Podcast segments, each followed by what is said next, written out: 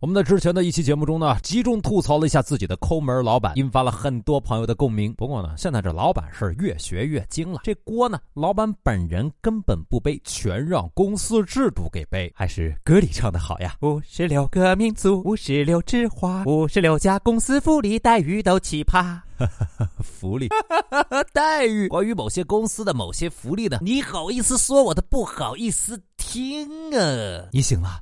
听说公司发了一百元的购房抵用券，呵呵，赚了！我们公司的福利就是当之无愧的病王啊！当初入职的时候说什么年终豪华有百万现金豪车，结果呢，今年年底到最后发了一只毛绒玩具狗。经理说发这个很吉祥的，原因是旺。前几年入职的时候，老板说有年终福利，让我们好好干。到了过年，每人只发了一本日历，上面还印着老板的照片。呃！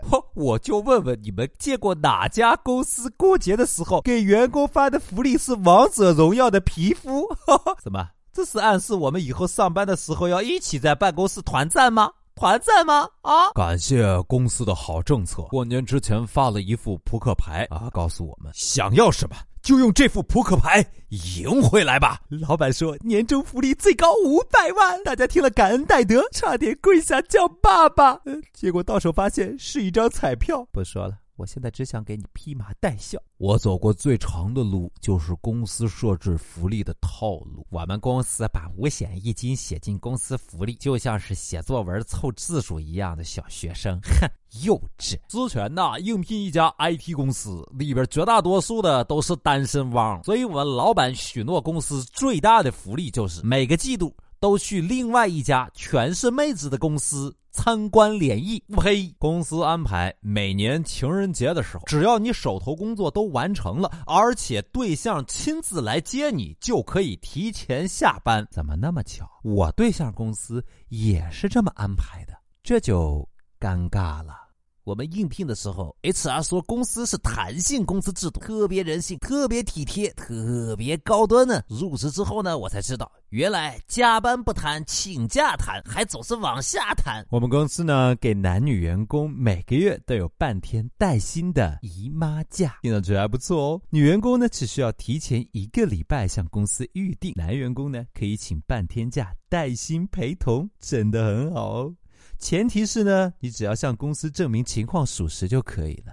什么？这怎么证明啊？公司的心意就领了，福利呢就不领了吧？别人家的公司叫福利。我们家呢叫劳动苦力，真的是每到各种节假日，别人公司发福利，我们公司发值班表。两年以前，在一家人力资源公司，有一天都快下班了，老板群发邮件要领被子。十分钟之后，又来了第二份邮件，完不成任务的今天都在公司打地铺。我去，就昨天。我们公司的行政挨个给大家发了一块指压板，说老板看大家平时工作太忙，缺乏锻炼，鼓励大家多运动运。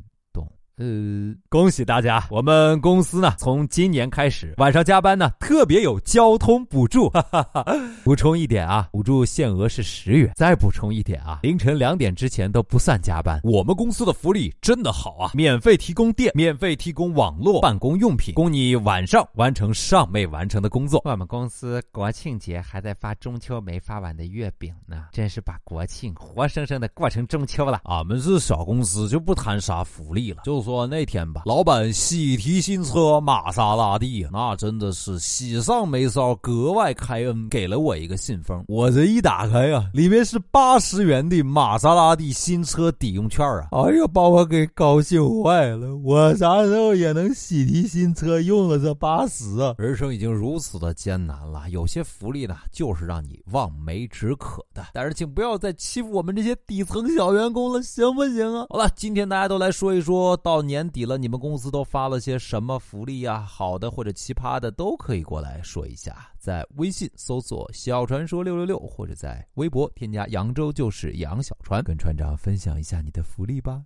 嘿，嘿，嘿！啊，想想过年期间你们能把船长所有的节目都多听几遍，不再催着船长在假期更新，就是我最大的福利了。